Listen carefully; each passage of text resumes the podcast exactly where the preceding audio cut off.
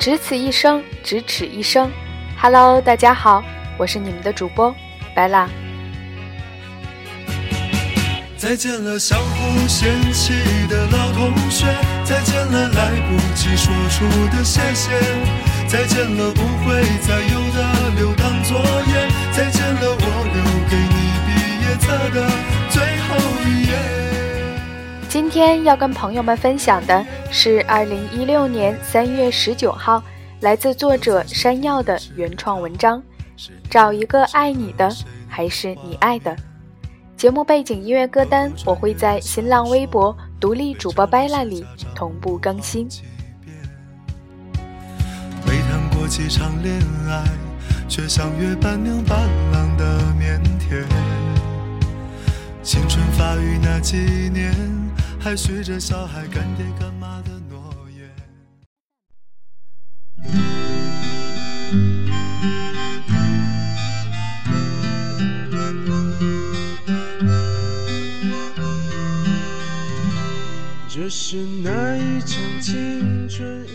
再孤单也不要找一个爱你而你不爱的人结婚。怎么，这么快就受不了了？大概有一段时间，小柯对爱情心灰意冷，几次恋爱榨干了他所有的热情之后，他决定犒劳下自己，找一个爱他的人结婚。大奔就在那个时候适当的出现了。说起来，两个人是校友，但校园那么大，他们不过是同样在一个学校里读了四年书而已。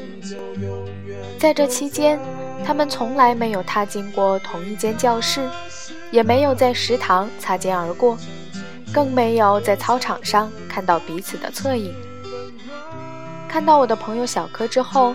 大奔痛恨自己大学四年瞎了眼，为什么没早点认识他？如果早一点，在学校里他就不会放过他了。他突然就被这霸道感动了，是感动，并不是爱上。其实大奔是很多女孩子喜欢的类型，有型肌肉男，够爷们儿，够义气，玩的时候放得开，对女人好的时候。特别温柔，可我太了解小柯了。他喜欢那种有书生气质、皮肤白皙、鼻梁高挺、剑眉星眼的男孩子。大奔大概是别的女孩眼中的盖世英雄，可在他心中，顶多是个傻乎乎的狗熊。原本他给大奔取外号叫“黑傻子”，在我的极力劝说下，他改叫他“大奔”。虽然不够爱，可在大奔追逐她的那些日子里，她还是被女王一样的待遇，幸福的冒泡。比如说，大奔会在周末的早晨，带着温热的小面包和牛奶去敲开他的门，喂他吃完了，再组局叫两个朋友来一起陪他玩扑克。他喜欢 K 歌，大奔就包下最豪华的包厢，放满了零食、水果和酒。即使他喝到吐，大奔还是会帮他擦干净嘴巴。只要是他的召唤，就算是三更半夜，大奔也会从被窝里爬起来，穿越大半个城市去陪他。生平的城市忍不住回头看我的城池在我手的半年以后，大奔的劲头不减。小柯的母亲已经俨然把大奔当成女婿了，也许是骑虎难下，也许是觉得找一个爱自己的男人要比找一个自己爱的男人划得来，小柯决定结婚了。登记之前，我问小柯：“你确定要和大奔结婚吗？”小柯说：“我只想找一个爱我的人。”婚后一个月左右，我去大奔家玩，小柯躺在沙发上，一脸看大奔不顺眼的样子，不停地挑各种毛病，当着我的面给大奔下不来台。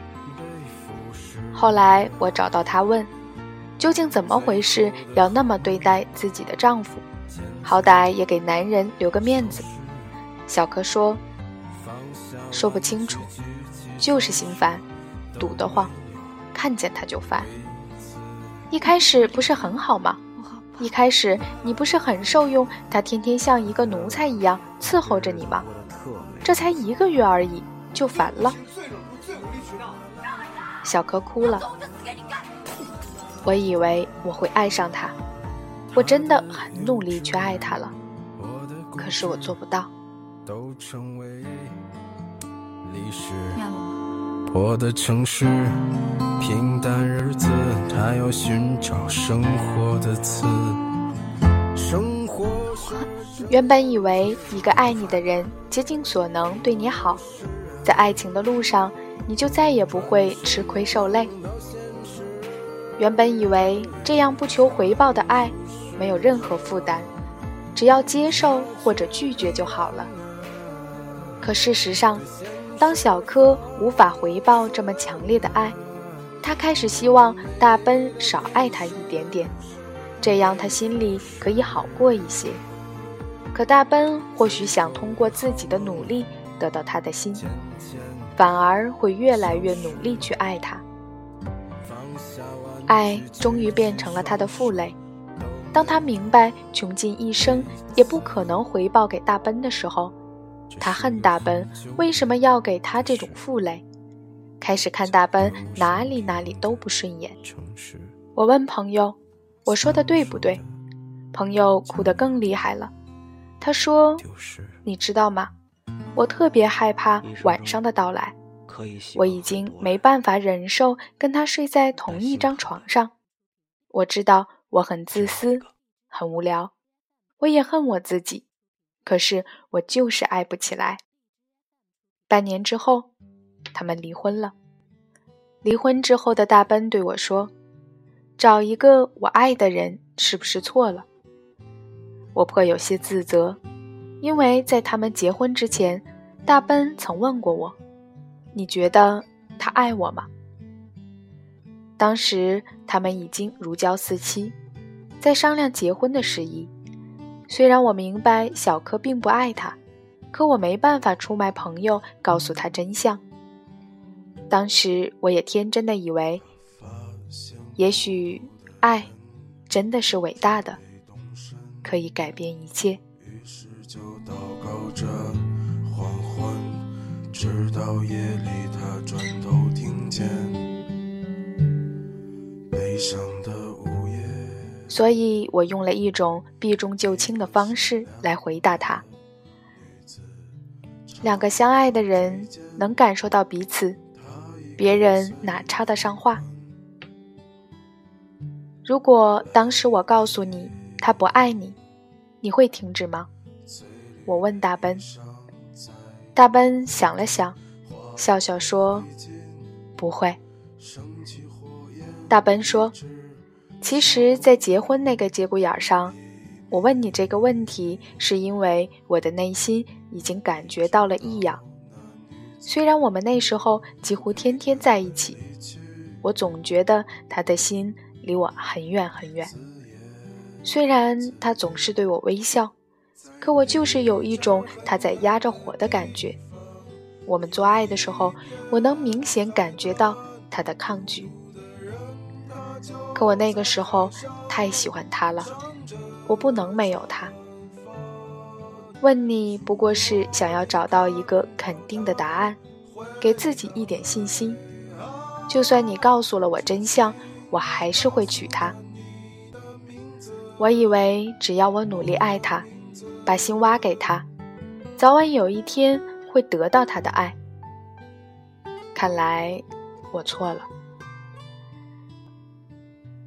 在这一场爱情里，我像一个看着火苗一点点蹿起来，烧掉整座房子的旁观者，很着急。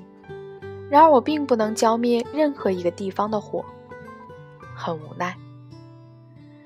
到底要找一个爱你的人，还是你爱的人呢？你想做大奔，还是想做小柯呢？都别去做，好吗？